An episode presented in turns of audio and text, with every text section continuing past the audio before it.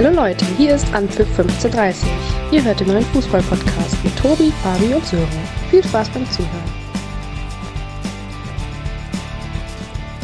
Einen schönen guten Abend und herzlich willkommen zur neuen Folge Anpfiff 1530 mit dem, Fabi hat ihn ja letzte Woche bereits groß angekündigt, Topspielspieltag. Ob es wirklich ein Topspielspieltag war und die Spiele es versprochen haben, darüber werden wir gleich reden. Doch vorab, Fabi, können wir uns ja freuen, dass Sören heute mal wieder Zeit für uns gefunden hat und auch mal unsere, wieder zu unserer Runde dazugestoßen ist. Ja, moin aus Oldenburg, ihr beiden. Hallo. Ja, Sören, ich habe mal hier, wir haben ja die Woche schon gesprochen, Fabi hat sich ja ein bisschen drüber lustig gemacht, war ja bis dato ein ziemlich erfolgreiches Wochenende für deine ganzen Favorite-Teams. Ajax gewonnen. aus. Der FC Hansa Rostock macht in der 95. Minute den Siegtreffer auf Schalke. Der VW Bochum gewinnt und heute Abend ist noch der FC Elferton dran. Was will man eigentlich mehr, ne? Ja, ich würde auch sagen, es läuft aktuell, es läuft. Ohne große Worte, Fabian. Äh, ja, absolut. Ich habe es äh, verfolgt auf jeden Fall. Äh, Sören ist blau-weiß, äh, zumindest zum, zum größten Teil. Und äh, tatsächlich äh, merkt man ja, so wie in der Bundesliga die letzten Wochen, täglich grüßt das Mummeltier, so auch bei den Schalkern. Ein alter Bekannter ist wieder da. aber jetzt schweifen wir schon wieder zu sehr in die zweite Liga ab. gucken wir lieber mal, was die Jungs in der ersten Liga veranstaltet haben am Wochenende. Ja, richtig. Ob das alles, ob die Spiele alle so erstligatauglich waren, Sören, ähm, gib uns doch Halt, stopp, eine, eine, eine Frage noch. Hat denn Sören seine Hausaufgabe eigentlich äh, gemacht? Also seit der Schulzeit bin ich eigentlich bekannt dafür, meine Hausaufgaben nicht zu machen. Deshalb kann ich mich auch gar nicht mehr an meine Hausaufgaben erinnern. Heißt also, du hast unsere äh, letzte Episode äh, von Tobi und, und mir nicht gehört, oder? Äh, also bei, bei, bei manchen Dingen schalte ich immer meine Ohren aus. Das äh, hat oh. sich in der Vergangenheit immer bewährt. Deshalb äh, musst, musst du mich da nochmal aufklären.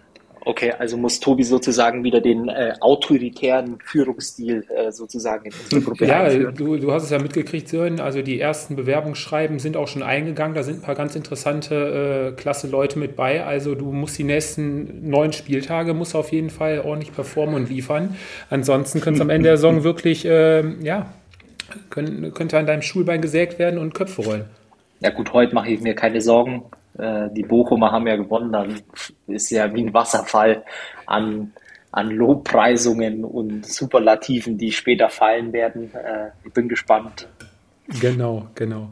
Und weil wir ja gerade bei Blau-Weiß waren, so öffne doch mal den Spieltag mit dem Freitagabendspiel.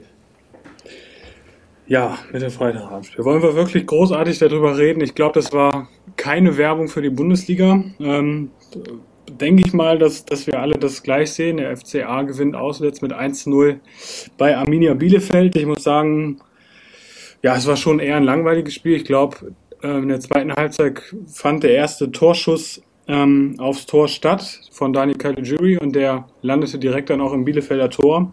Aber unterm Strich, ähm, ja, nochmal wirklich ein schwaches Spiel ähm, und aber dann auch unterm Strich äh, ein verdienter Sieg für den FCA, der ja einen wichtigen Dreier im Kampf um den Klassenerhalt äh, gefeiert hat. Jetzt mittlerweile drei Punkte auf Platz 16.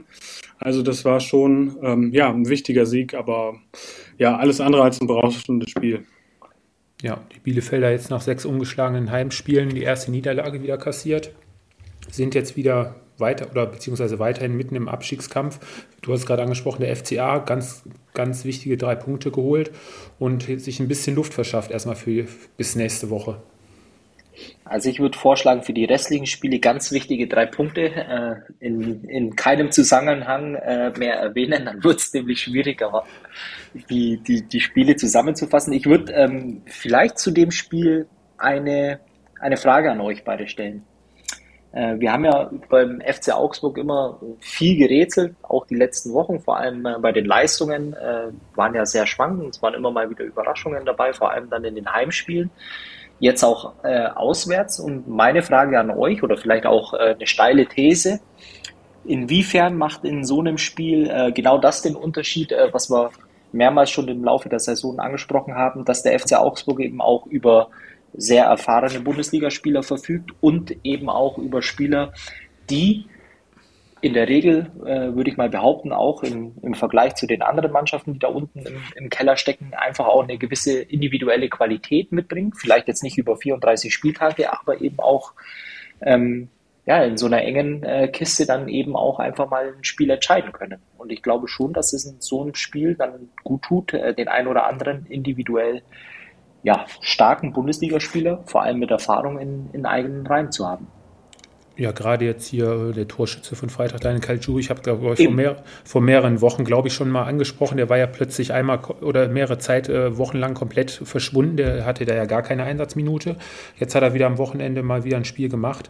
Und du sprichst wahrscheinlich auch gerade die Offensive an, die der FCA ja die letzten Jahre eigentlich immer gerettet hat, sei es Finn Bogerson oder ein Niederlechner.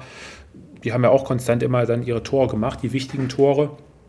Und ähm, ja, wobei jetzt am Freitag, Fabi, ich weiß ja nicht, wie du das siehst, aber das wäre auch so ein Spiel gewesen, wo, glaube ich, die Arminia gut wieder hätte mit dem Punkt leben können. Ist ja die Mannschaft, die jetzt insgesamt zehn Unentschieden schon äh, auf dem Konto hat. Also da ein, da ein Punkt jetzt mehr am Wochenende hätte sich, glaube ich, auch kein, hätte sich der FCA wahrscheinlich auch nicht beschweren können, aber den Dreier nehmen sie natürlich auch gerne mit.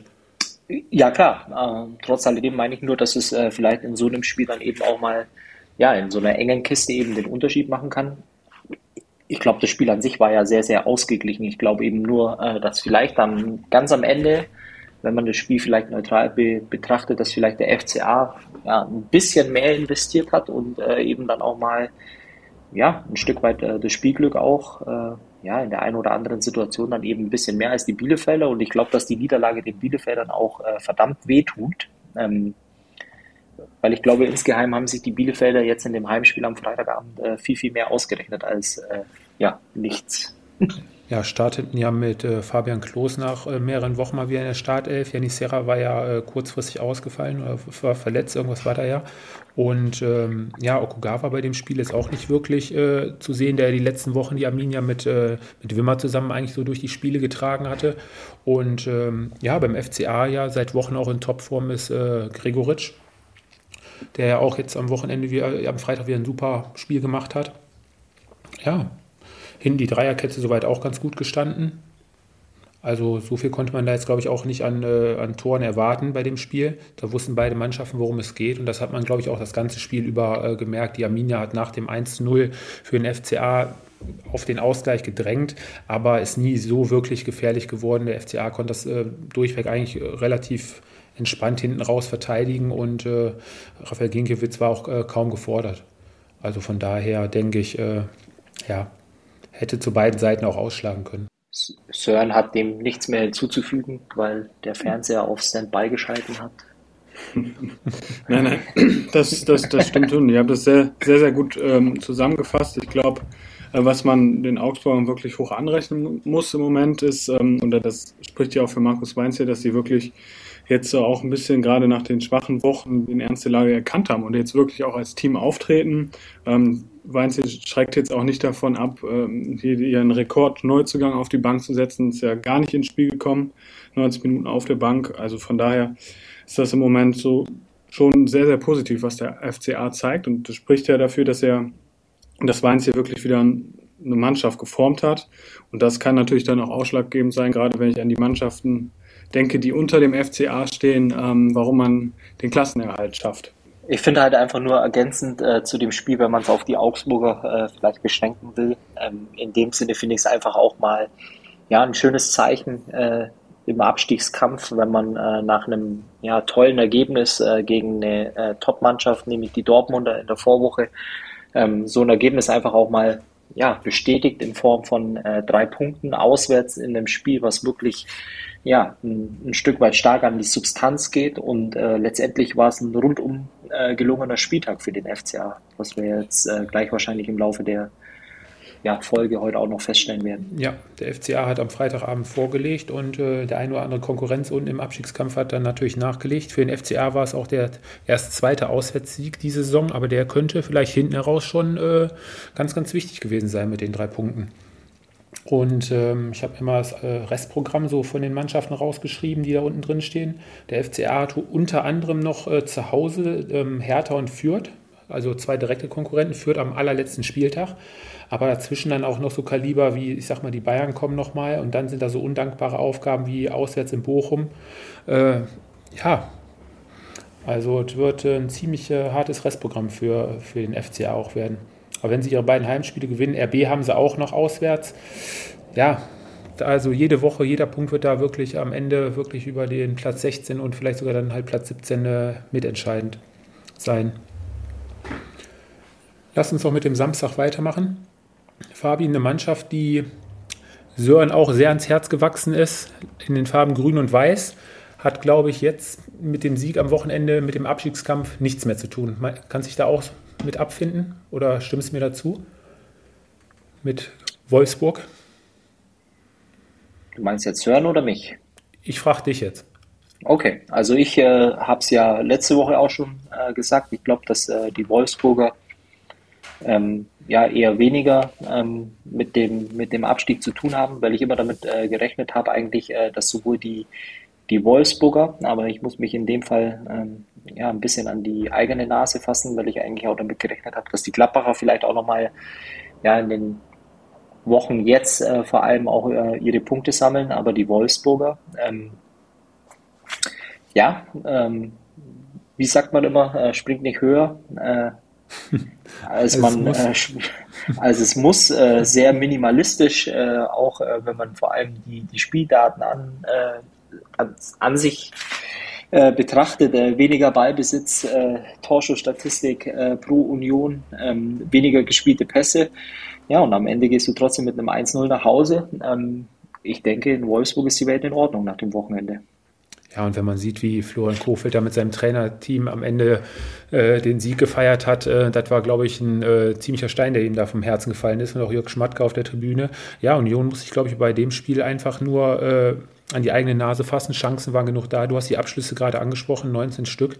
Ähm, ja, und dann ist es ausgerechnet Taiwo Avoni, der eigentlich äh, ja, vorne die Tore machen soll ähm, fällt dann ein Eckball, unglücklich lässt er über den Kopf ähm, rutschen und schlägt dann im eigenen Tor ein in der 35, 25. Minute.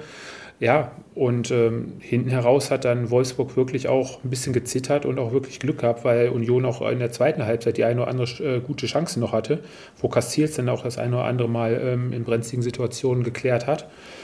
Ja, aber alles in allem, ich glaube, positiv für den VfL auch ähm, ein Spieler, der uns letztes Jahr war es, glaube ich, bis zur Verletzung auch mal ziemlich gut im Duo mit Maxi Arnold gefallen hat. Äh, Xaver Schlager ist wieder mit im Spiel. Hatte, glaube ich, bis zu seiner Auswechslung auch schon wieder elf Kilometer abgespult. Oder nee, acht Kilometer und ist, glaube ich, in der 60. Minute, 65. rausgegangen. Also ich denke, ähm, ganz wichtiger Spieler auch für die nächsten Wochen dann. Sören, du hast dich auch gefreut für Florian Kohfeldt?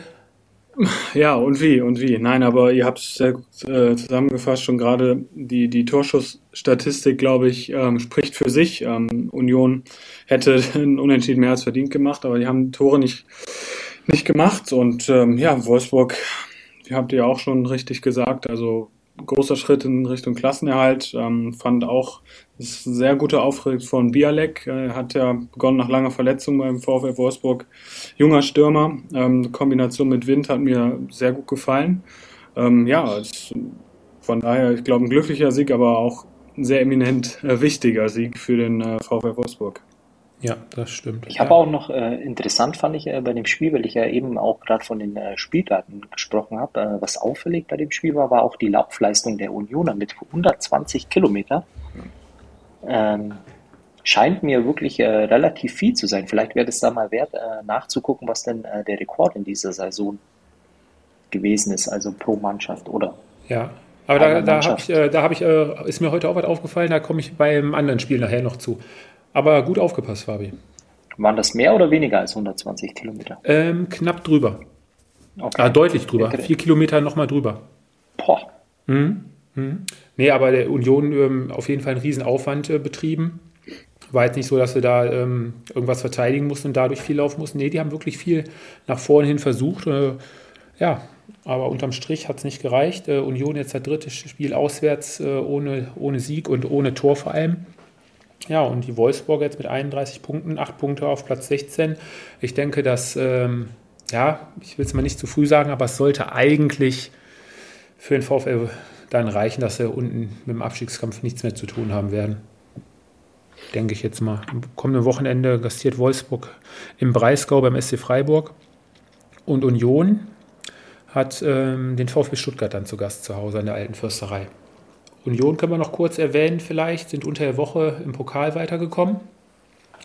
Nach Rückstand haben sie das Spiel gedreht gegen St. Pauli und sind jetzt im Halbfinale und äh, treffen da auf RB Leipzig. Kann es eigentlich sein, dass ich alle vier Partien richtig getippt habe? Du hast alle vier, ich, ich, ich meine, glaube ich. Ich muss es mir nochmal anhören, aber ich glaube, ich, hab, ich hatte. Du hast von einem deutlichen HSV-Sieg, glaube ich, gesprochen. also, das war es definitiv, glaube ich, nicht. ja. Okay. Gut. Aber über, über, deine Expertise, was Tipps angeht, äh, ja, hüllen wir mal den Mantel des Schweigens. Aber Fabi, du kannst gerne, nee, du kannst direkt weitermachen mit einer Mannschaft, die uns jetzt, also den Spieltag, glaube ich, hat sie uns komplett jetzt, äh, war ein Offenbarungseid, die Hertha gegen die Eintracht. Was, was soll man da noch großartig sagen? Das war, glaube ich, der mit Abstand blutleereste Auftritt von einer Berliner Mannschaft, die wir jetzt in der kompletten Saison gesehen haben. Also wir sagen jedes Wochenende, schlechter geht es eigentlich nicht, aber einen überraschenden immer wieder aufs Neue, oder? Naja, ist halt äh, die Frage, wie wir eigentlich auch schon jetzt äh, vor heute auch in, in unserer Gruppe diskutiert haben, beziehungsweise äh, ich mit mir selbst und äh, Sören war der stille Zuhörer, äh, wie auch heute.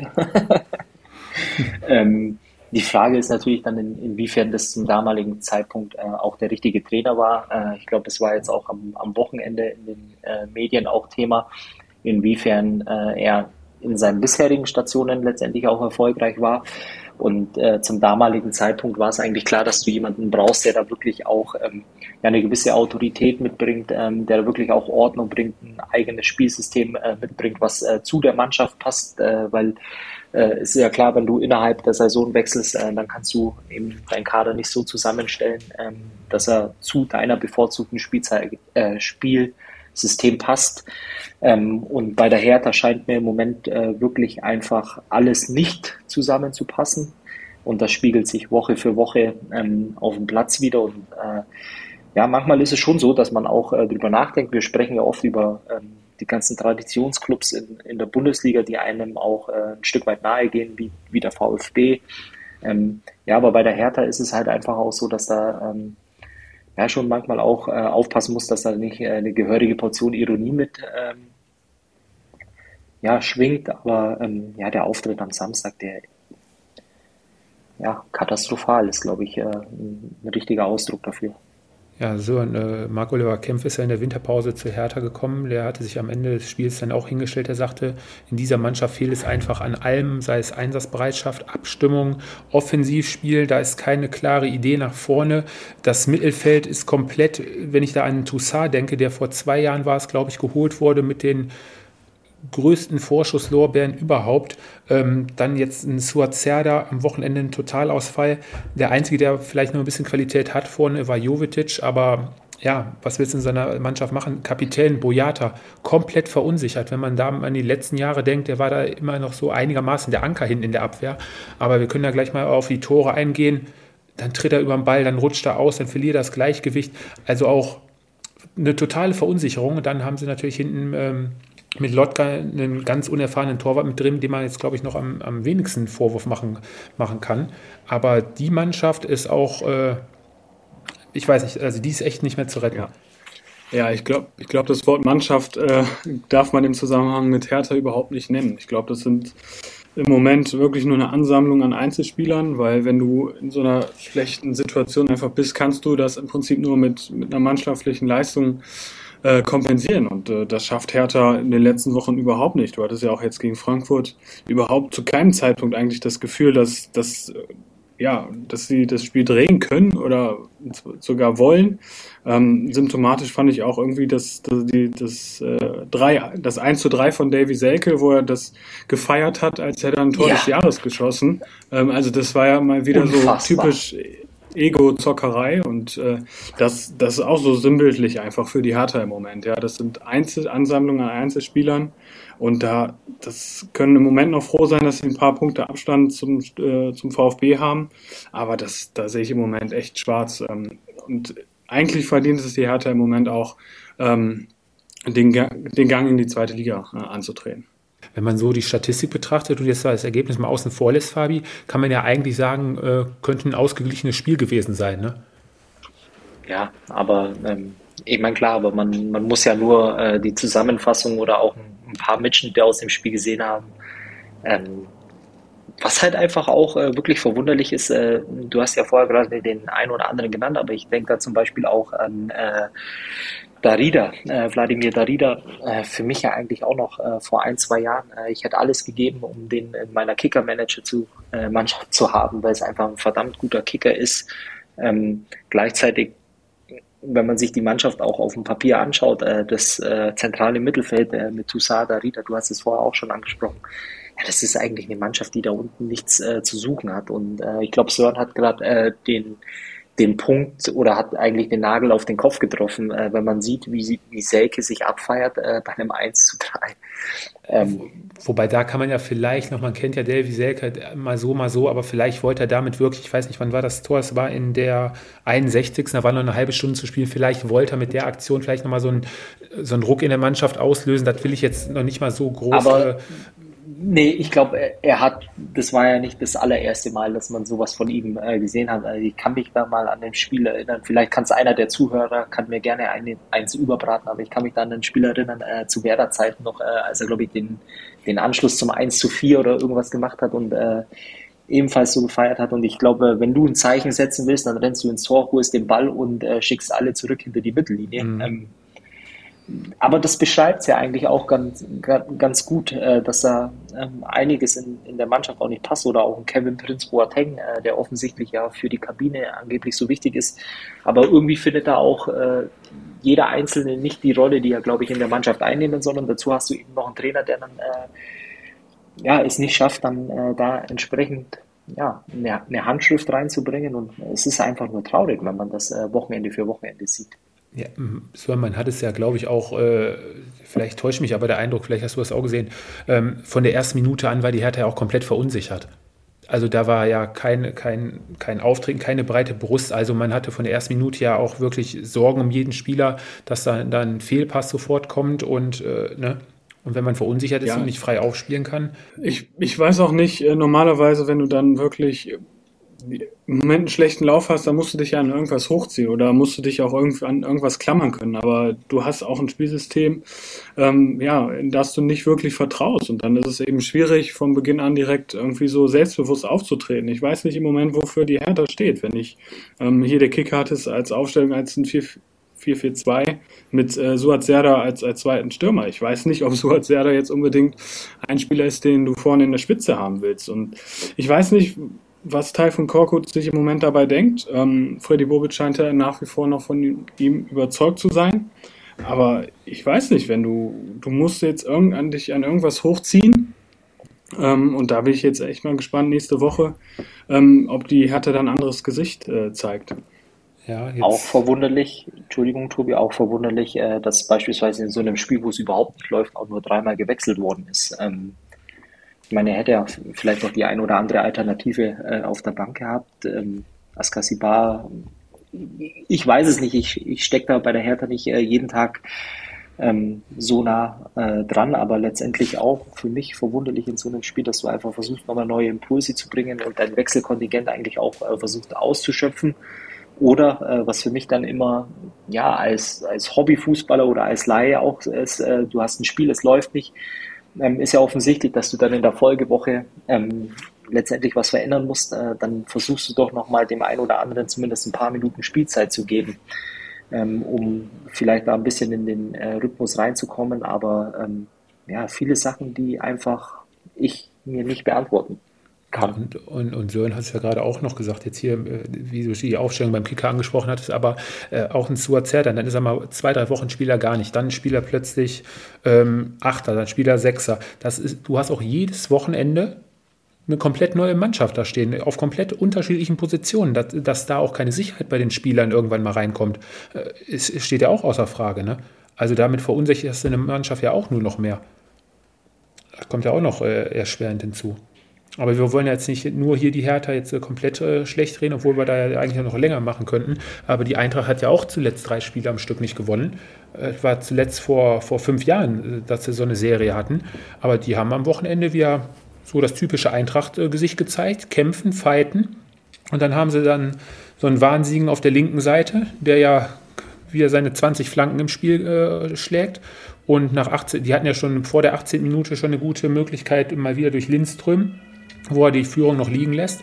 Und das 1-0 war dann nach einer Kostic-Flanke, wo sich dann Ansgar Knauf richtig schön in die Luft schraubt und das 1-0 setzt. War nicht zu halten. Und da konnte die Hertha sich noch glücklich schätzen, dass es nur mit einem 1-0 in die Pause ging. Ne? Da hätte es ja auch schon deutlich höher äh, ausgehen können.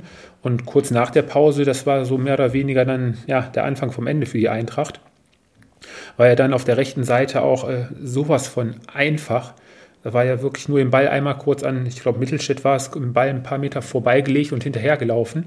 Eine schöne Flanke auch wieder vom Knauf, der ein wirklich gutes Spiel für die Eintracht da am Wochenende geliefert hat. Und auch zwei Kopfballduelle in der Mitte. Du hast einen Boyata, der gefühlt zwei Meter ist, einen Marc-Oliver Kempf, der auch ein Kopfballstarker Spieler ist. Ja, und äh, Tuta und wer war es dann noch am Ende? Äh, ich weiß gar nicht, wer es noch war. Oh, Indika war es dann, genau. Und ähm, die beiden machen dann hinterher dann 2-0 für die, für die Frankfurter. Ja, und äh, das 3-0 Sören, du hast es ja gerade angesprochen, auch, das war ja wirklich äh, ein Befreiungsschlag aus der eigenen Hälfte. Zwei Verteidiger der Hertha und ich weiß gar nicht, wer es vorne bei den Frankfurtern war, der Stürmer. Lindström. Lindström war es, ne? Ja. Mangelnde Abstimmung, Torwart kommt raus, ähm, ja, sch schlägt den Ball nicht richtig weg und dann, ja, eine schöne Bogenlampe dann, das 3-0 dann durch äh, Lindström, ein schöner Heber eigentlich mit das schwerste Tor, was er die letzten Wochen gemacht hat, hat ja einiges da an Top-Möglichkeiten in den letzten Spielen auch versiebt. Ja, der Anschluss sich Selke, habe ihn gerade angesprochen, ein schöner Volley dann noch vom 16er, hat er ja nicht schlecht gemacht, wobei es für mich auch so aussah, als ob er ihm da schon ein bisschen über den Schlappen gerutscht ist, ne? dass er gar nicht so gewollt war vielleicht. Ja, und dann zum Schluss war es dann äh, Boré beim 4-1, da treibt Kamada den Ball auch quasi durchs komplette Mittelfeld, alle Berliner Geleitschutz, Geleitschutz greifen nicht an und dann braucht er ja nur noch auf Boré in den Lauf legen und der macht dann ganz entspannt das 4-1. Ja, für Frankfurter unterm Strich dann wirklich äh, einfache drei Punkte in Berlin. Und jetzt geht es für die Hertha natürlich zu einem ganz, ganz wichtigen Spiel am Wochenende. oh, Gladbach. da war es wieder. Da war es wieder. Ganz, ganz wichtiges Spiel. Ja, richtig, nach Gladbach. Und dann kommen die nächsten drei, also nach dem Gladbach-Auswärtsspiel kommen für die Hertha auch eigentlich knüppeldick. Dann geht es gegen die TSG Hoffenheim, gegen Leverkusen und dann auch noch Derby gegen Union. Also da sehe ich äh, keine Punkte. Das hattest du in der Winterpause über Bielefeld auch gesagt und dann haben die einen richtigen Lauf hingelegt. Vielleicht ist es genau das, was die Hertha jetzt braucht. Ja, jetzt haben wir genug auf der Hertha drauf rumgeknüppelt und äh, ja, die Hertha hat auch oh. noch, hat, den, hat Augsburg äh, den VfB und Bielefeld ja auch noch äh, zu spielen. Also da haben sie letztendlich auch wieder alles in, in der eigenen Hand. Nur, ja, da müsste schon ein ziemlicher Ruck durch die Mannschaft gehen. Ähm, Tendenz, Trainerentlassung, wenn das Gladbach-Spiel verloren wird? Kann ich mir nicht vorstellen. Es gibt äh, zu wenig Optionen und äh, ich sage es immer wieder, wenn, wenn Tobi Aussichtslosigkeit prognostiziert, dann fängt der Lauf der Mannschaft an. Wir werden es nächstes Wochenende sehen. Wir werden es sehen. Wir werden sehen. Ja, Fabi ähm, oder Sören, ein Topspiel hat uns ja, wirklich drauf. Das andere? Nee, ich spreche von dem einen Topspiel. RB Leipzig gegen SC Freiburg konnte man auch so ein bisschen eigentlich vergleichen mit einem Schachspiel. Einem Schachspiel? Ja, im Schachspiel waren so zwei Mannschaften, die wirklich darauf gewartet haben, wer macht den ersten Zug und der andere hat dann sofort wieder den nächsten zugestellt. Also Freiburg hat das ja wirklich perfekt gemacht, gerade in der ersten Halbzeit. Zentrum komplett eng, sehr tief gestaffelt, hinten drin gestanden. Leipzig kaum Spielraum gegeben, über außen und in die Tiefe zu kommen. Leipzig auch äh, nicht ansatzweise im Tempo-Fußball drin gewesen. Und äh, ja, die etwas überraschende Führung dann durch äh, Demirovic kam dann ja wirklich äh, ziemlich überraschend zur Halbzeit. War ja dann ein bisschen glücklich dann für die Freiburger, wo ja dann der Ball letztendlich, äh, nachdem Schlotterbeck den Ball vorgetragen hat, bis in die, Eigen, äh, bis in die Leipziger Hälfte, wurde dann, glaube ich, von Haidara in den Lauf von Demirovic gespielt. Und der mit einem schönen Heber über Gulagi. Ja, und dann war plötzlich 1-0 Halbzeitführung. Und in der zweiten Halbzeit rannte Leipzig ja auch an, aber zum Teil ähm, mit 70 Prozent Ballbesitz. Aber unterm Strich viele, so viele Chancen ähm, hatte Leipzig auch nicht. Waren zwar feldüberlegen, optisch, aber bis zur 89. Minute, oder wie vielte war es, wo Angelino dann den Ausgleich macht, war dann von RB auch nicht. Also im letzten, bis zum letzten Drittel soweit alles äh, schön anzusehen, aber wirklich zum Abschluss nicht gekommen. Also, also ich würde auch sagen, dass, dass Freiburg im Prinzip meiner Meinung nach 75 Minuten schon die bessere Mannschaft war. Sie haben es ja nach dem 1-0 sehr, sehr gut auch verteidigt, hatten, haben nicht zugelassen, aber dann hat sich ähm, Leipzig das durch eine sehr, sehr gute äh, Schlussoffensive dann, fand ich zumindest, äh, auch verdient, den, den Punkt. Wie attestierst du denn jetzt den Freiburger ein besseres Spiel, äh, obwohl sie weniger Spielanteile hatten? Ja, ich fand schon, dass, dass, der ein, dass, dass der Einsatz schon ähm, wesentlich besser war. Und ähm, vergleicht man das gerade zu den vergangenen Wochen, wo die Ergebnisse ja auch nicht so da waren, ähm, hat man schon den Eindruck gehabt wieder, dass die Freiburger, so wie es ja auch in der Hinrunde war, wirklich auch den Top-Teams äh, Paroli bieten können. Und das ähm, würde ich deshalb schon sagen, dass, dass die Freiburger, ähm, ja, wie gesagt, 75 Minuten schon meiner Meinung nach die bessere Mannschaft waren. Aber merkst du, so der Fabi ist jetzt gerade im Zwiespalt. Es geht jetzt gerade gegen seinen, gegen die Freiburger, aber kann dem jetzt auch nicht so Was heißt äh, gegen die, die Freiburger? Ich war äh, ein bisschen auch überrascht, ähm, weil die Freiburger eigentlich im Laufe der Saison eigentlich ja, äh, eine andere ähm, ja, ein Stück weit einen anderen Ansatz hatten, wie sie in das Spiel gegangen sind. Und ich fand, äh, jetzt hat, haben die Freiburger eigentlich auch wieder so ein bisschen äh, ja, in dem Spiel die Rolle des Kleinen äh, übernommen. Also sehr, sehr wenig äh, Spielanteile. Ich glaube, wer hat die Statistik auf von euch? Wie viel Ballbesitz? 72 Prozent, RB 28 Freiburg. Ja, und ich fand eigentlich, dass die Freiburger äh, vor allem auch in der Vorrunde äh, in der Regel immer sehr, sehr mutig waren, vor allem auch gegen die äh, Top-Mannschaften. Ähm, und würde jetzt mal behaupten, aus dem Bauch raus eigentlich äh, vom, vom Ball bis jetzt her oder von den Spielerteilen, das niedrigste war, was sie diese Saison äh, wahrscheinlich im Zweifel hatten, ausgenommen vielleicht die Spiele gegen, gegen Bayern oder das Spiel gegen Bayern. War für mich ein bisschen überraschend, äh, klar, was die Freiburger können. Ich meine, sie haben nicht umsonst äh, mit den Bayern zusammen die beste Abwehr der Liga.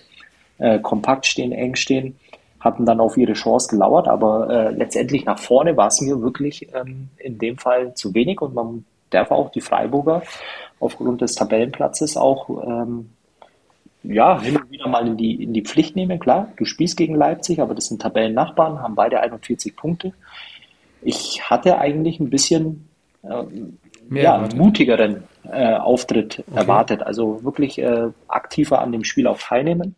Und bei den Leipzigern äh, fand ich, äh, die haben im also zumindest an diesem Wochenende auch so ein bisschen dieses äh, Bayern-Syndrom. Heißt viel Ballbesitz ähm, bis zum letzten Drittel, wo es dann äh, gefährlich wird und dann äh, wird es irgendwann ungefährlich. Und letztendlich äh, sind sie zum späten Ausgleich gekommen. Äh, letztendlich würde ich aber sagen, auch vollkommen verdient, äh, dass das Spiel 1-1 ausgeht. Mhm. Also ein bisschen kann ich aber, ich, ich weiß, was Sören meint mit einem besseres Spiel gemacht. Also die Freiburger hatten ja wirklich, glaube ich, auch nur das Ziel, möglichst lange die Null zu halten. Und so wie, wie Freiburg das zum Beispiel gespielt hat, Fabi, warum schafft das nicht eine Mannschaft, die wenig Selbstvertrauen hat und in ihren Möglichkeiten vielleicht auch ziemlich beschränkt ist, wie zum Beispiel jetzt gerade die Hertha? Es ist doch ein leichtes, sich mit einem 5-4-1 hinten aufzubauen und erstmal abzuwarten. Ein Pass über vier, fünf Meter kriegen die meisten da, ja, sollten eigentlich auch hinkriegen. Und ähm, ja, und nach vorne hin kriegst du in jedem Spiel mal immer deine ein, zwei Chancen. Aber so ähm, holst du dir doch erstmal Sicherheit, oder? Ja. Weißt du, worauf ich hinaus will?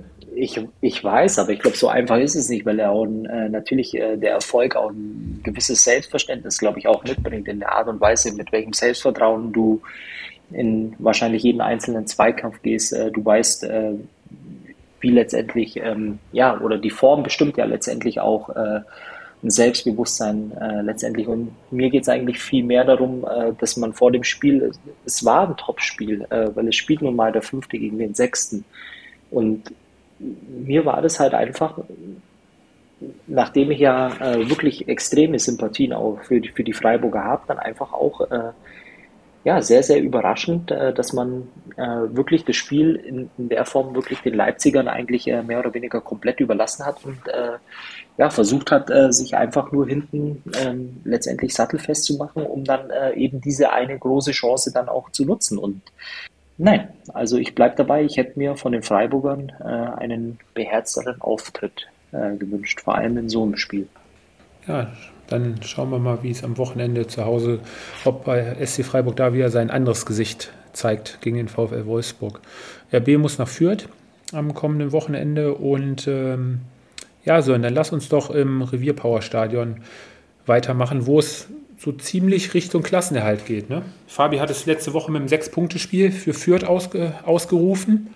Ja, dann äh, war es für den VfL wahrscheinlich äh, neun Punkte Spiel, weil der, der Klassenerhalt ist ja fast so, so gut wie sicher, sage ich jetzt mal. Es gab, habe ich mich zumindest heute Vormittag mal informiert, es gab nur eine Mannschaft, die mit 34 Punkten abgestiegen ist in der Vergangenheit und der VfL hat 32, sind noch ein paar Spiele zu gehen, also es sieht sehr, sehr gut aus. Ähm, vielleicht an euch die Frage, welche Mannschaft war es, die mit 34 Punkten abgestiegen ist? HSV. Nein. Vor wie viel Jahren? Ganz lange zurück schon. Ach, ganz, ganz, lange, ganz zurück. lange zurück. Boah, ganz lange zurück. Keine Ahnung, weiß ich nicht. Eintracht Konkurrent, ja, Konkurrent von Eintracht Frankfurt. Früher. Braunschweig. Nein. Darmstadt. Darmstadt. Nee. Waldhof Mannheim war. Ach, Waldhof. Boah, so, das ist aber ganz in den.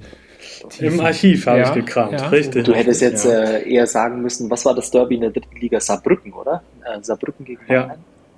Ja.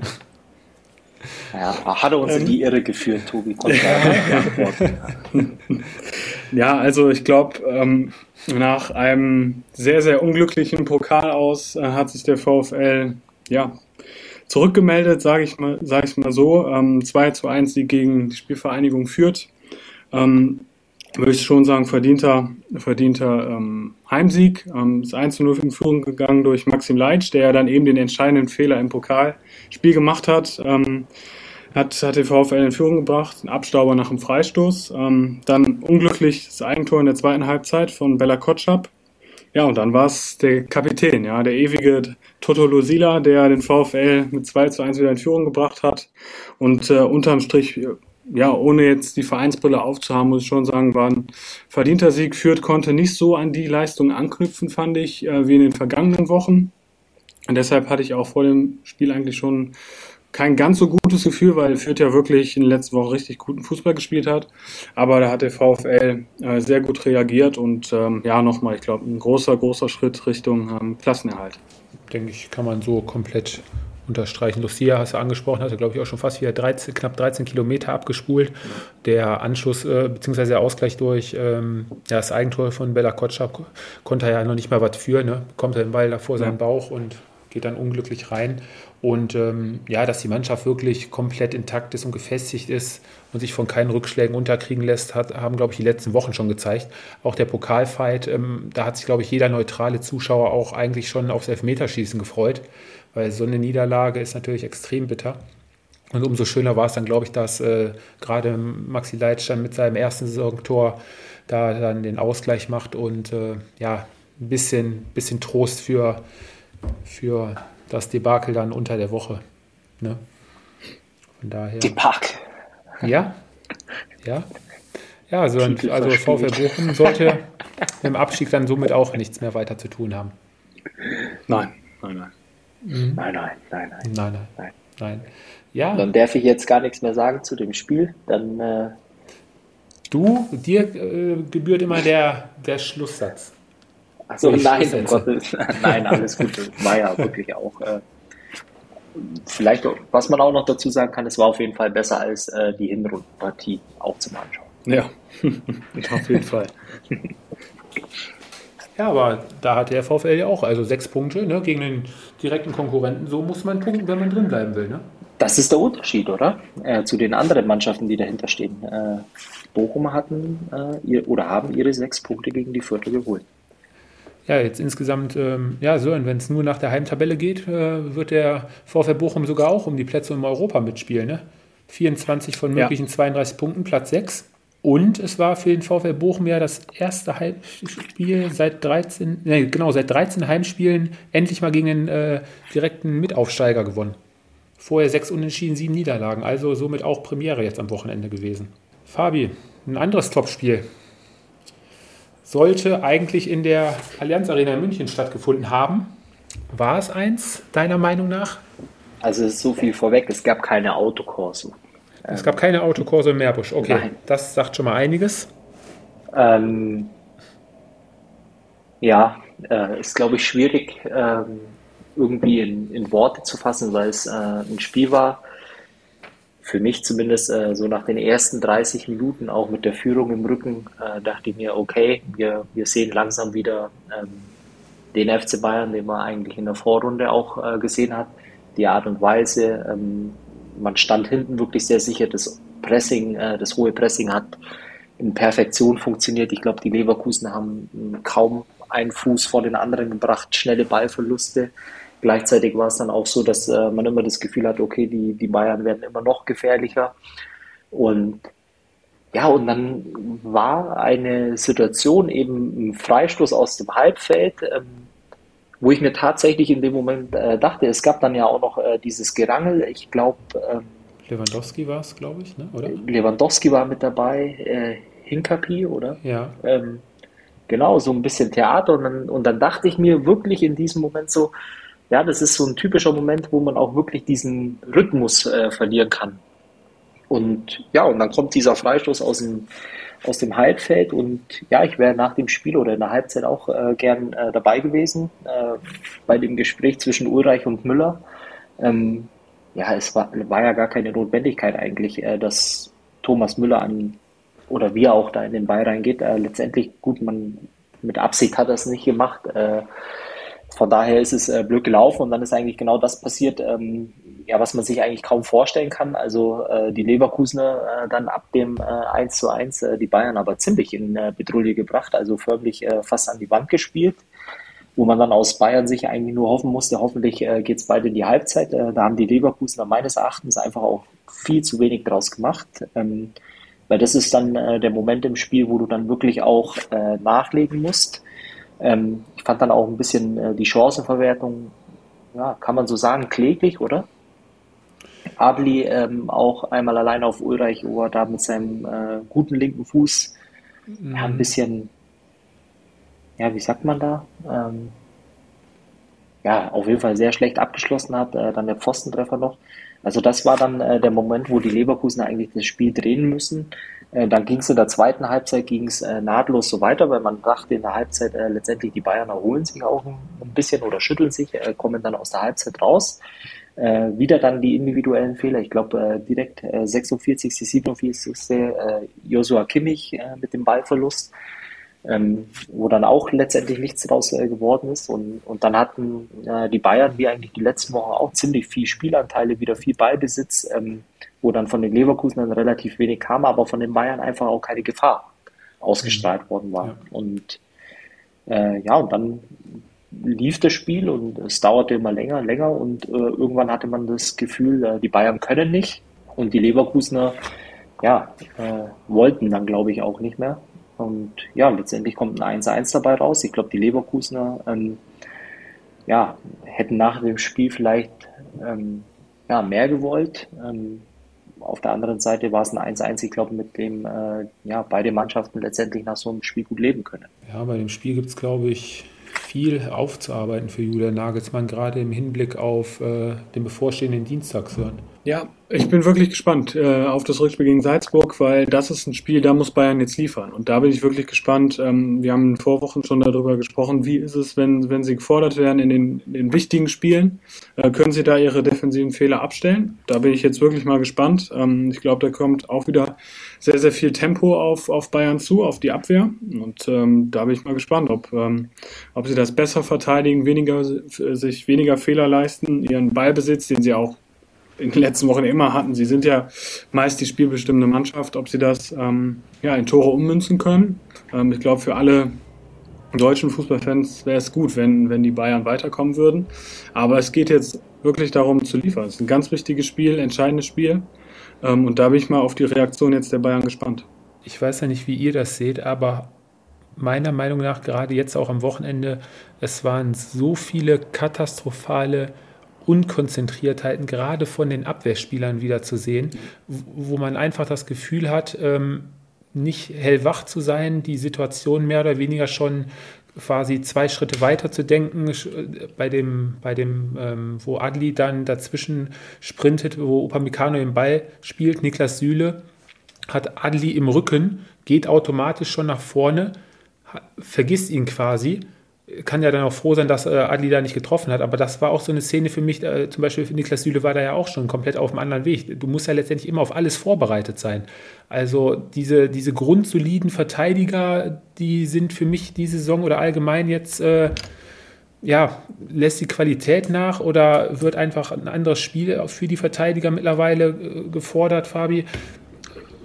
diesen, diesen ich sag, beim Eishockey nennt man es immer Stay-at-Home-Verteidiger, der einfach grundsolide seine die einfachen Sachen macht, den Ball erkämpft, abspielt ins Mittelfeld, Thema gegessen. Kein großes Hin- und Hergespiele, keine Fummelei. Ähm, fehlt mir bei, bei dem einen oder anderen in der Mannschaft. Und so einen bräuchtest du dann ja mal vielleicht, der mal den Laden komplett zusammenhält, der mal wirklich äh, hinten stehen bleibt und sagt, komm, lass die anderen mal nach vorne laufen, ich mach das jetzt hier hinten.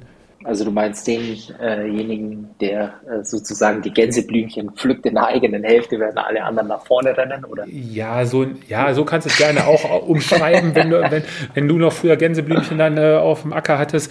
Ähm, aber ich glaube halt einfach nur, ähm, was halt jetzt in dem äh, Spiel hier offensichtlich war, äh, oder was ich mich frage, ist, ähm, man sieht ja die erste, ersten 30 Minuten letztendlich von dem, von dem Spiel und man hat wirklich äh, das Gefühl, wow, äh, das ist wieder der FC Bayern, äh, den man äh, letztendlich kennt aus der Vorrunde. Dieses äh, Pressing funktioniert ähm, einmal frei. Auf der anderen Seite ist es ähm, aber dann auch so und das äh, kam mir ja letzte Woche dann in dem Spiel gegen Frankfurt eigentlich auch so vor, ungewöhnlich für die Bayern, dass eigentlich, oder ich zumindest das Gefühl hatte, so ab der 80. Minute, äh, da fehlt ein bisschen was an Power oder da fehlt äh, der Saft letztendlich, um ähm, ja, das zu machen, was eigentlich den FC Bayern in den äh, Vorjahren auch immer ein Stück weit ausgezeichnet hat, vor allem dann zum Ende hin äh, nochmal nachzulegen. Und äh, gleichzeitig war es dann auch so, dass äh, ja jetzt am Wochenende auch wieder Lewandowski oder auch äh, Leroy Sané eher unglücklich äh, wirkten in ihren Aktionen und dann auch ja vor allem die letzten 10, 15 Minuten relativ wenig Tempo in dem Spiel war. Ähm, weiß nicht, wie ihr das gesehen habt, aber war die eine oder andere Situation, äh, da hat Niklas Süle im Aufbau den Ball äh, wirklich im Stehen. Äh, die Leverkusen natürlich alles zugestellt und abwartend, äh, aber es hat sich auch nicht wirklich viel bewegt im Mittelfeld. Ähm, und was zum Beispiel auch ähm, auffällig war jetzt in dem Spiel gegen Leverkusen war, dass äh, Joshua Kimmich ähm, eine Sache gemacht hat, die ich persönlich nie verstehen werde, ist, äh, wenn die Abwehrreihe letztendlich im Spielaufbau ist, äh, warum ein äh, defensiver Mittelfeldspieler oder ein zentraler Mittelfeldspieler immer auf diese Kette auflaufen muss, um sich dann äh, den Ball mehr oder weniger in einem Abstand von einem Meter abzuholen. Verstehe ich nicht.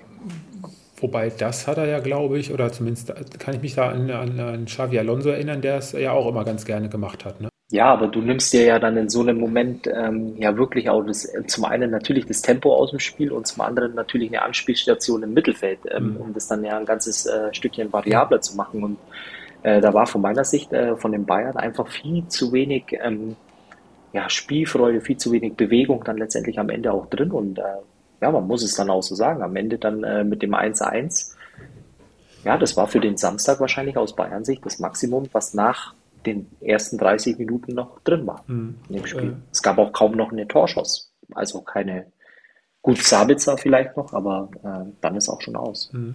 Ähm, so, ähm, hast du auch den Eindruck eventuell, dass ähm, Joshua Kimmich einfach zu viel will, an vielen Ecken überall gleichzeitig sein will und ein bisschen dadurch sein Spiel, sein einfaches Spiel mehr oder weniger aus den Augen verliert? Dass ihm mehr so, so also, ein Tandempartner irgendwie fehlt? Ja, ich, ich habe auch das Gefühl, dass ähm, er, glaube ich, denkt, dass das äh, im Moment alles machen muss. Ja, er hat, äh, du hast gesagt, er hat im Moment nicht den Partner. Ich glaube, Leon Goretzka ist sein perfekter Partner im, im defensiven Mittelfeld, zentralen Mittelfeld. Ähm, Mal hat äh, Coco Tolisso gespielt, jetzt Jamal Musiala. Ich glaube schon, dass Kimmich da immer äh, schaut, äh, den Fehler seines Partners ausbügeln zu müssen. Und ähm, hinzu kommt, ähm, da haben wir schon glaube, schon lange Zeit her, aber da haben wir auch schon drüber äh, spekuliert, dass er oder dass man teilweise auch den Eindruck hat, dass Kimmich ein bisschen überspielt ist. Und ähm, im Moment kann, kann Nagelsmann ihm keine Pause geben. Aber ich glaube, also ich habe ein ähnliches Gefühl, dass Kimmich im Moment vieles einfach ähm, ja, fixen muss, äh, was seine Partner ähm, ja, nicht so gut machen. Und ähm, klar, dann, dadurch nimmt er sich seine eigene Stärke und ähm, zudem fällt mir zumindest wieder auf, dass er, dass er die nicht mehr diese Frische hat, die ihn eigentlich so stark macht. Und Fabio, was fehlt dann letztendlich? Ein Thiago? Also im Moment äh, würde ich sagen, für diese Saison wäre Thiago wahrscheinlich eine ziemlich schlechte Option, weil er ja äh, leider, leider ähm, verfolgt ist vom Verletzungspech.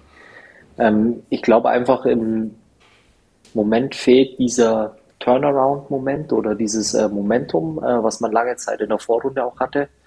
Ähm, ein Erfolgserlebnis, äh, wirklich auch ein überzeugendes äh, Spiel und äh, prädestiniert dafür ist ja eben auch so ein Spiel wie morgen Abend in der Allianz Arena, ähm, um dann eben auch wieder das Selbstbewusstsein äh, letztendlich aufzubauen, was man einfach braucht für die Spielweise, die der FC Bayern einfach spielen will. Und ähm, ja, wie gesagt, ich kann nur hoffen, äh, dass es morgen wirklich äh, diesen Moment geben wird. Können ja schon mal kurz vorgreifen. Fabi, ähm, ziemlich deutliche Angelegenheit für Bayern. Oder Sören dann vielleicht doch die Überraschung und Weiterkommen von Salzburg. Ja, ich habe es eben schon gesagt. Also als deutscher Fan musst du froh sein, wenn die Bayern eine Runde weiterkommen. Aber sie brauchen eine sehr, sehr gute Leistung, weil Salzburg hat schon im Hinspiel geliefert. Und das zumindest zu Beginn, glaube ich, wird es ein Duell auf Augenhöhe sein ähm, weil natürlich die Bayern immer schon so ein bisschen die Angst haben vor Fehlern, glaube ich, im Moment.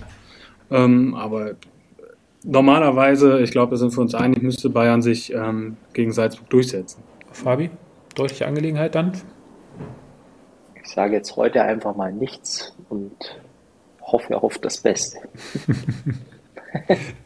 war beim, beim Hinspiel lag ich nämlich äh, ziemlich deutlich daneben. Da war es, glaube ich, ein 3-0, 3-1, irgendwie sowas in die Richtung. Ich glaube ne? 4-1. Ähm, Vielleicht müsste ich jetzt sagen 1-0 Salzburg. ja, gut, okay. Ja, Jungs, dann lasst uns noch mal mit dem Spiel weitermachen, was eigentlich so von, vom Spielverlauf her, von der Dramatik, vom, von allem für mich eigentlich so mit das unterhaltsamste Spiel am kompletten Spieltag war. Kommen wir zum also Samstag. Du meinst jetzt am, am Sonntag, meinst du? Weil es auch zeitgleich das einzige Spiel war. äh, Tobi ist halt drauf auf jeden Fall, ja. Ja, ja, ja. Ja, kommen wir zu der Mannschaft, die die letzten Wochen immer wieder mit Rückschlägen kämpfen musste, immer wieder kurz vor Schluss äh, einen am Deckel gekriegt hat, die Punkte hat liegen lassen und sich jetzt endlich im zehnten Spiel wieder belohnt hat. Drei Punkte im 100. Bundesligaspiel gegen Borussia Mönchengladbach. Ein völlig verrücktes, wildes Spiel. Ähm, der VfB Stuttgart ist wieder da. Ähm, Ekstase pur äh, im Gottlieb-Daimler-Stadion. Äh, zwei unterschiedliche Halbzeiten, ähm, hinterher Theater beim Gladbacher, bei den Gladbachern. Da ging es um Grüppchenbildung in der Mannschaft. Ähm, Jan Sommer wusste nicht mehr, wohin mit seinen Emotionen. Chris Kramer hat ziemlich offen über die Krise der Gladbacher gesprochen.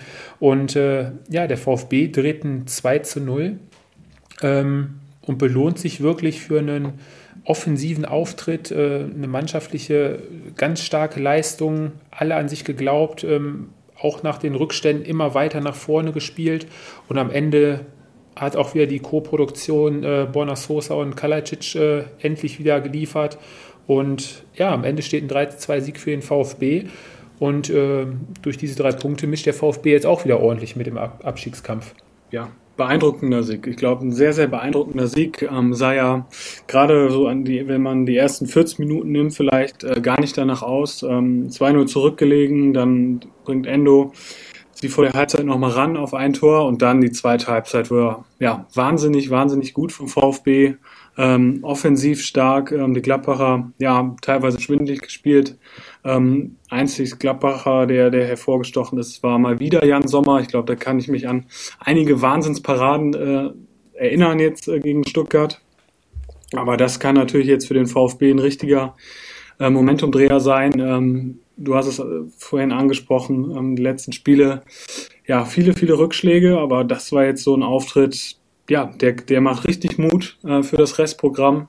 Und ich glaube, wir hoffen äh, natürlich sehr, dass der VfB zumindest noch die Härte irgendwie einkriegt und äh, auf den 16. Platz äh, vorrückt. Ja, Fabi, die Gladbacher ähm, hat, hatte ja ich zumindest äh, gesagt, dass sie so langsam wieder vielleicht in Fahrt kommen. Nach dem 2-2 letzte Woche gegen Wolfsburg ähm, sah es ja jetzt ähm, auch ziemlich soweit gut aus, kam dann durch zwei gute Abschlüsse in der ersten Halbzeit auch äh, etwas überraschend dann äh, zu einer 2 zu 0 Führung, einmal durch Player und einmal durch, ähm, durch Tyram. Allerdings ähm, war das da schon in der ersten Halbzeit äh, eine Gladbacher Mannschaft, die offensiv bis dato, bis auf diese zwei Abschlüsse, eigentlich nicht viel gezeigt hat und eigentlich auch da schon der VfB die überlegende Mannschaft war. Und auch schon, Sören hat es ja gerade Jan Sommer schon hervorgehoben, schon da die eine oder andere Großchance hatte trotz elf Leuten teilweise in der eigenen Hälfte. Gladbach stand sehr tief, wollte die Räume eng machen und äh, ziemlich deutlich ist das dann noch in der zweiten Halbzeit geworden, wo sie trotz elf Mann hinten drin der VfB sie ja teilweise äh, schwindelig gespielt hat und äh, die Gladbacher überhaupt nicht in die Zweikämpfe gekommen sind. Ich habe hier mal drei Zahlen für euch, da könnt ihr mal überlegen, wem die Zweikampfquote gehören könnte. Das sind die drei schlechtesten bei den Gladbachern. 9% 29% und 33 Prozent. Das sind äh, Player mit 9, Kone 29 als defensiver Mittelfeldspieler, katastrophal, und äh, Markus Thüram mit 33.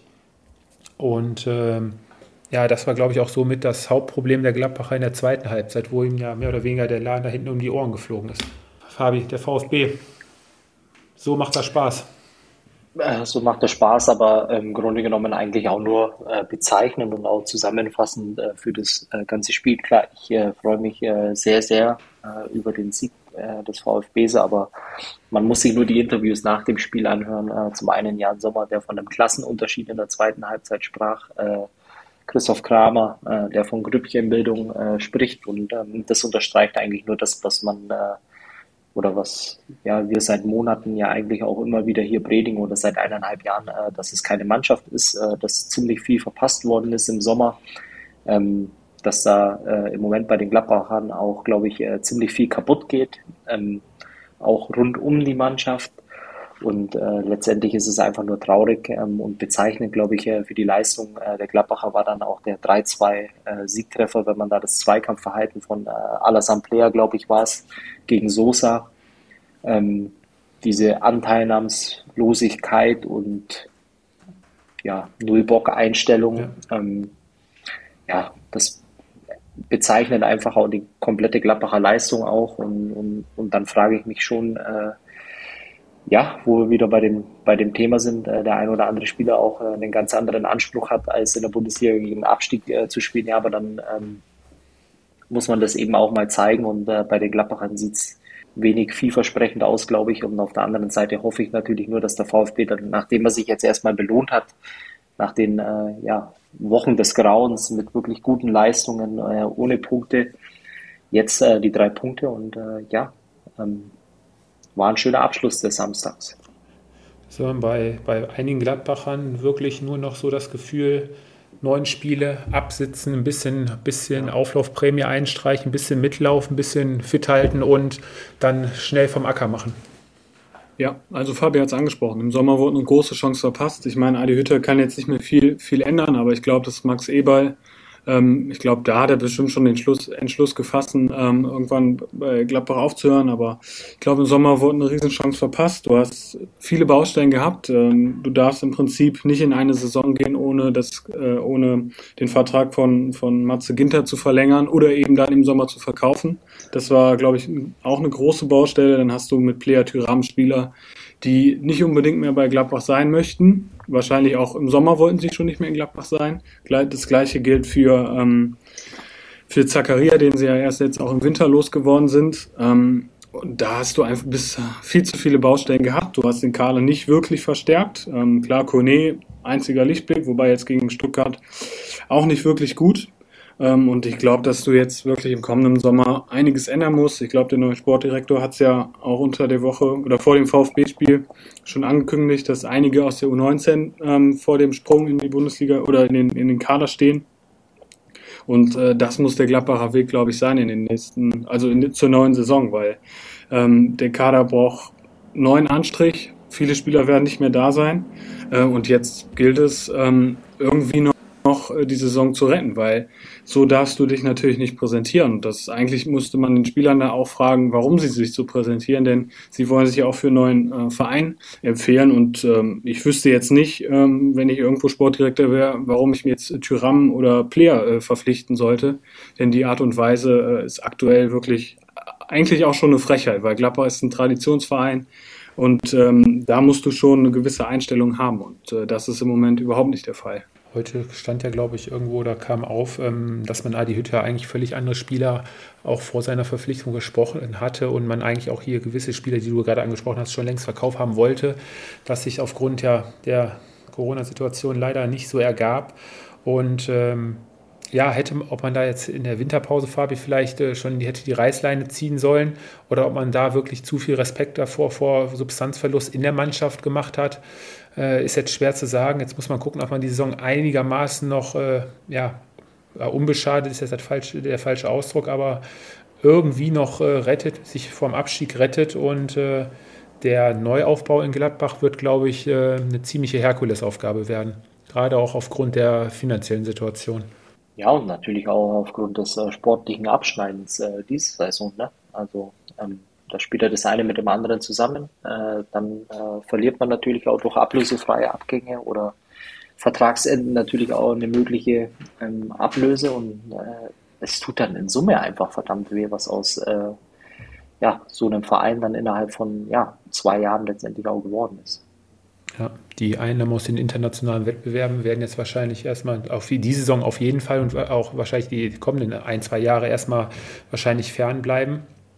Ja, gute Spieler zu holen, beziehungsweise qualitativ gute Spieler wird auch schwierig aufgrund der finanziellen Lage. Es wird Zeit wahrscheinlich wieder dann wirklich auf den eigenen Nachwuchs zu setzen.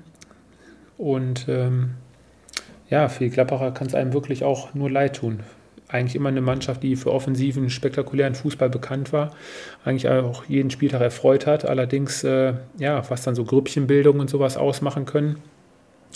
Und ja, ob da Adi vielleicht äh, mal dazwischen Schlage hätten sollen, ich weiß es nicht, wo da letztendlich das Problem lag, aber es scheint ja kein Spieler die passende Lösung zu finden. Weder Kapitän Jan Sommer noch Matze Ginter, Chris Kramer. Alle wissen es, woran es liegt, aber nach dem Spiel darüber zu reden, sagt es ja selber, hat wenig Sinn. Vor den Spielen muss es eigentlich klipp und klar sein, aber das werfen sich ja dann auch jedes Mal wieder um. Ja, und jetzt kommt es wirklich am nächsten Spieltag, Fabi, auch wieder ein Topspiel oder ein Krisengipfel. Dann zum Spiel gegen die Hertha. Wo gerade. Das wären auf jeden Fall ganz wichtige drei Punkte, Tobi, so viel kann ich dir sagen. Also wäre es eigentlich äh, ein guter Typico-Tipp für ein Unentschieden, ja? Ja, auf jeden Fall. Ähm, ich weiß nicht, ob eure Handys gerade auch aufgeploppt sind. Äh, spektakulär. Arne Friedrich verlässt die Hertha. Gab wohl einen Disput mit Freddy Bobic. Sehen sieht sich äh, mit seinen äh, sportlichen Aufgaben äh, nicht mehr wirklich, dass sie nicht mehr gebraucht werden. Aber der wollte doch so oder so im Sommer weg, oder? Es war Amerika wohl mal immer mal wieder, kursierte mal, aber jetzt haben sie sich auf jeden Fall vorzeitig getrennt. Also wer weiß, welche unterschiedliche Auffassungen sie da gehabt haben, zwecks Kaderplanung und so.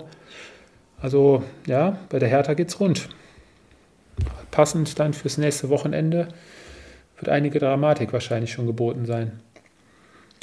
Lass uns den Spieltag doch abschließen mit einer Mannschaft, die, ja, Fabi, ich kann es vielleicht vorwegnehmen, vielleicht der Gewinner des Spieltages sein könnte. TSG. Ich habe wirklich eine richtig gute Recherche betrieben. Also äh, lehn dich nicht zu weit aus dem Fenster beim Gewinner des Spieltags.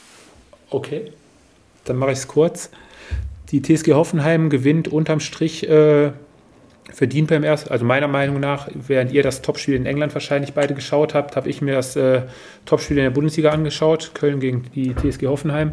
Ähm, Bebu hätte, glaube ich, ähm, komplett der Held des kompletten Spieltages werden können, hätte, glaube ich, drei, vier Tore machen müssen. Hat die eine oder andere hundertprozentige Chance liegen lassen, teilweise freistehen, teilweise, wo er einen Torwart schon umspielt hatte. Unterm Strich war es dann ähm, Porsche, der die TSG zu einem einzelnen Auswärtssieg köpft und auf Platz 4. Ähm, ja, der FC hatte die eine oder andere Chance durch Modest und hinterher in der Schlussoffensive durch Anderson. Ähm, aber weitestgehend hat die TSG wirklich äh, das Spiel soweit gut im Griff. Der FC das, was sie eigentlich jedes Spiel spielen, hoch angelaufen, ähm, viel, viel investiert, aber spielerisch hatte die TSG da wirklich schon die besten Spielanteile. Und das, Fabi, waren auch die beiden Mannschaften, die am Wochenende den höchsten Laufaufwand betrieben haben. Sage ich es gerade. Ja. Sage und schreibe, beide Teams 124 Kilometer abgespult. Ähm, zeigt, glaube ich, auch die Intensität bei dem Spiel. Und Fabi, ein Spieler, der, glaube ich, mir besonders, Sören ist bestimmt auch ein großer Fan davon, der hatten ja vor der Saison schon groß angepriesen, aber du musst dich wahrscheinlich auch dem langsam mal beugen. Ähm, Raum auf der linken Seite ist schon verdammt stark und richtig klasse anzusehen, wie er da marschiert. Kickernote 2 war, glaube ich, jetzt gegeben. Auch wieder eine scharfe Hereingabe nach der anderen. Also richtig, richtig stark. Hatte da auch die Vorarbeit wieder geliefert, äh, die Flanke zum äh, 1 zu 0 wäre auch eigentlich einer für eine Top-Mannschaft. Ich glaube, ich, ich mir lag es gerade auf der Zunge, mich würde es nicht überraschen, wenn er bei der nächsten Länderspielpause vielleicht äh, nominiert werden wird. Hm, hm. Ich glaube, war mal einmal eingeladen, da war er, glaube ich, verletzt. Aber ja, ein richtig klasse Spieler. Also auf dem hat die TSG hat ja, glaube ich, auch noch zwei, drei Jahre Vertrag. Einen richtig guten Griff gemacht, kam ja von Kräuter Fürth. Ja. ja, die TSG weiterhin auf dem Weg Richtung Champions League. Ja, ich, ich muss ja zugeben, ich habe sie ja vor der Saison äh, überhaupt nicht so stark ge gesehen, aber jetzt auch das Spiel gegen Köln hat mich echt davon überzeugt, ähm, dass das eine echt gute Mannschaft ist und ähm, mehr als verdient gewonnen. Äh, du hast es angesprochen, Bebu hätte ja zwei, drei Tore machen müssen, das Spiel hätte höher ausgehen müssen. Ähm, aber ich glaube, wir können uns so langsam dran gewöhnen, dass die TSG in der kommenden Saison im internationalen Geschäft dabei ist. Und die Serie, die Negativserie für Anthony, Anthony Modest und den ersten FC Köln hält auch jetzt an. Im achten Spiel Anthony Modest gegen die TSG, kein Scorerpunkt und auch die achte Niederlage in Folge für den ersten FC Köln. War eigentlich Hinspiel gegen 5-0 aus. Jetzt war es ein bisschen, bisschen enger, aber spielerisch war das von der TSG wieder wirklich gut anzuschauen. Wenn, wenn ihr euch äh, einig seid, wie eigentlich bei fast allen äh, Bundesliga-Mannschaften, dann nützt es jetzt nichts, äh, dem zu widersprechen. Ich glaube einfach nur, was man bei dem Spiel noch äh, definitiv sagen kann, das war ein eher kurzweiliges Spiel, weil ich glaube auch, dass die Kölner ihren Teil dazu beigetragen haben, ähm, dass es unterhaltsam war, aber ähm, am Ende des Tages äh, war es dann schon nochmal ja, vor allem spielerisch von der TSG dann einfach auch nochmal besser und dann äh, letztendlich auch ein verdienter 1 zu 0 Erfolg am Ende des Tages. Ja, die Champions League kommt die Woche noch auf uns zu. Da können wir auch noch einmal kurz durchgehen. Ähm, ich glaube, Man City, da sind wir uns alle einig, sollte, dürfte, glaube ich, nichts mehr schief gehen. Nach dem 5 zu 0 im Hinspiel gegen Sporting. Ähm, Bayern haben wir gerade angesprochen. Ja, die Italiener mit Inter Mailand ja, aufgrund der Niederlage im Hinspiel mit dem 0 zu 2 im Rücken, jetzt an der Enfield Road, Fabi Sören, da dürfte, glaube ich, auch nichts mehr schief gehen. Aber dann kommen wir zu dem Spiel, ja, was noch am meisten Brisanz zu bieten hat. Die 1 zu 0 Ausgangsposition für PSG im Hinspiel. Jetzt das Rückspiel in Bernabeu. Was habt ihr für ein Gefühl bei dem Spiel? Ja, also ich war im Hinspiel wirklich überzeugt von Paris. Ähm, lang nicht so, eine, so einen guten Auftritt gesehen, äh, haben sie ja dann relativ spät belohnt. Ähm, ja, wenn sie das äh, auch, auch in Madrid zeigen können, ähm, glaube ich, kommen sie weiter. Aber ich glaube, wir kennen das aus der Vergangenheit. Real Madrid zu Hause in entscheidenden Spielen. Ähm, das ist nochmal eine ganz, ganz andere Qualität. Mhm. Also gehst du mit Madrid? Ja. Okay. Ich glaube, was ein bisschen äh, schade ist, also wenn ich es äh, so mitbekommen habe, ist, äh, glaube ich, ähm, dass bei Real der ein oder andere Leistungsträger, glaube ich, ausfällt, unter anderem äh, Toni Groß, glaube ich, äh, für Mittwoch oder zumindest fraglich ist. Und äh, gleichzeitig, äh, was natürlich für uns äh, Zuschauer am Mittwoch halt ähm, wirklich eine feine Sache wäre, wenn beide Mannschaften wirklich mit der Top 11 antreten können, weil ich glaube, Mbappé ist auch noch ein bisschen fraglich für, für Mittwoch. Ähm, ich gehe aber so weit äh, und sage, ähm, Paris wird sich durchsetzen. Ich hatte Madrid jetzt am Wochenende äh, mir angeschaut, dass da offensiv haben sie auch äh, wirklich stark nach vorne gespielt. PSG äh, hat ja 1 zu 0 in, in Lens verloren, glaube ich. Ähm, Nizza, oder? Äh, Nizza, genau. Nizza mit, äh, mit Dante noch. Und ähm, also ich denke, dass es, dass es real machen wird. Einfach vom, vom Gefühl her, weil es halt. Dann seid ihr euch ja wieder einig. Das war nicht abgesprochen. Nein, aber ich hoffe, wir sehen einfach ein richtig abwechslungsreiches, attraktives Fußballspiel. Ich glaube, das ist bei den ganzen Leuten da auf dem Platz auf jeden Fall gegeben. Und äh, ja, dann lassen wir uns mal überraschen. Fabi, der Gewinner des Spieltags, da hat es noch was zu sagen? Also ich habe einen äh, Gewinner des Spieltags aus äh, der Sören-Kategorie und dann einen aus äh, meiner Kategorie. und zwar äh, aus Sörens Kategorie habe ich, äh, ich weiß gar nicht, äh, wo ich das gelesen habe, aber für mich der Gewinner des Spieltags sind die Fans von Union Berlin, weil ähm, die Unioner Fans oder ähm, ja, die sozusagen die Ausrichter, äh, der Caterer in der alten Försterei den Bierpreis äh, sta stabil gehalten hat im Vergleich zum Vorjahr. Daher der Gewinner des Spieltags aus der Sören-Kategorie, der Bierpreis an der alten Försterei. Stark, stark. Und äh, also mein äh, Gewinner des Spieltags, äh, das kann äh, an diesem Spieltag eigentlich nur äh, der FCA sein weil ich glaube, hier ein dickes Ausrufezeichen im Abstiegskampf äh, gesetzt hat, der ganz, ganz elementar wichtige drei Punkte, ähm, ja, den Punktgewinn gegen die Dortmunder äh, auch nochmal bestätigt hat und ja, äh, sozusagen sich da auch ein klein bisschen Luft verschafft hat äh, hinten drin und äh, gleichzeitig im Moment auch äh, den Eindruck äh, oder den besten Eindruck eigentlich macht für die Mannschaften, die rund um den äh, bösen Strich in der Tabelle stehen. Für mich äh, ist es der VfB Stuttgart. Äh, nach dem 3-2-Sieg, ähm, ja, wie gesagt, kann so ein Momentumdreher sein. Äh, nur noch ein Punkt Rückstand auf die Härte auf Platz 16. Ähm, da ist der Glaube an den Klassenhalt auf jeden Fall wieder zurückgekehrt. Ja, ich habe es ja gerade schon gesagt, ähm, die Konkurren direkte Konkurrenz hat Punkte liegen lassen. TSG hat selber gepunktet. Jetzt zwei Punkte Vorsprung auf Leipzig und Freiburg. Platz 4 soweit erstmal gesichert. Und ja, Fabi, die letzten Jahre war es ja auch oft der Gegner, der die Bayern das ein oder andere Mal geärgert hat. Da kommt es dann ja zum nächsten Topspiel am kommenden Wochenende. Und von daher ist es für mich an diesem Wochenende die TSG Hoffenheim gewesen. Ja, dann haben wir es soweit. Die Dortmund haben am Wochenende nicht gespielt, aufgrund der Corona-Ausfälle der Mainzer, wo wahrscheinlich, so wie man hört, vielleicht sogar jetzt das kommende Wochenende auch noch äh, von betroffen sein wird im Spiel gegen den FCA. Aber da ist noch keine endgültige Entscheidung gefallen ob das Spiel stattfindet oder nicht. Und ja, das war es dann mal wieder von uns. Jungs, noch was von eurer Seite aus? Ich sehe gerade nur, dass es nächste Woche wieder ein Sonntag wird mit vier Partien. Das gefällt mir immer nicht so gut, nur um es mal einmal anzumerken.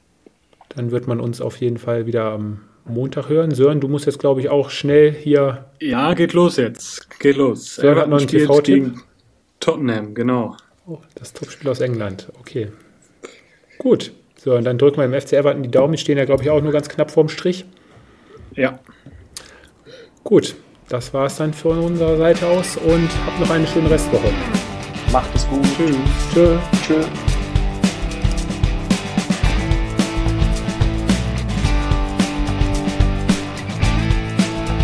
Das war Anpfiff 1530, euer Fußballpodcast mit Tobi, Fabi und Sören. Bis zum nächsten Mal.